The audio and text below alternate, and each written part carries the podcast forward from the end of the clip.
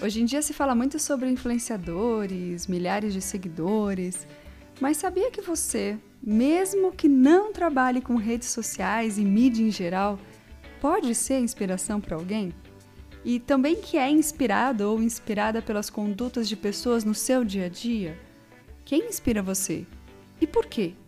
Ao fazer essa análise, você vai ver que a inspiração está nos gestos mais simples e que os seus também podem influenciar quem está ao seu redor. Já tinha parado para pensar nisso? Um beijo!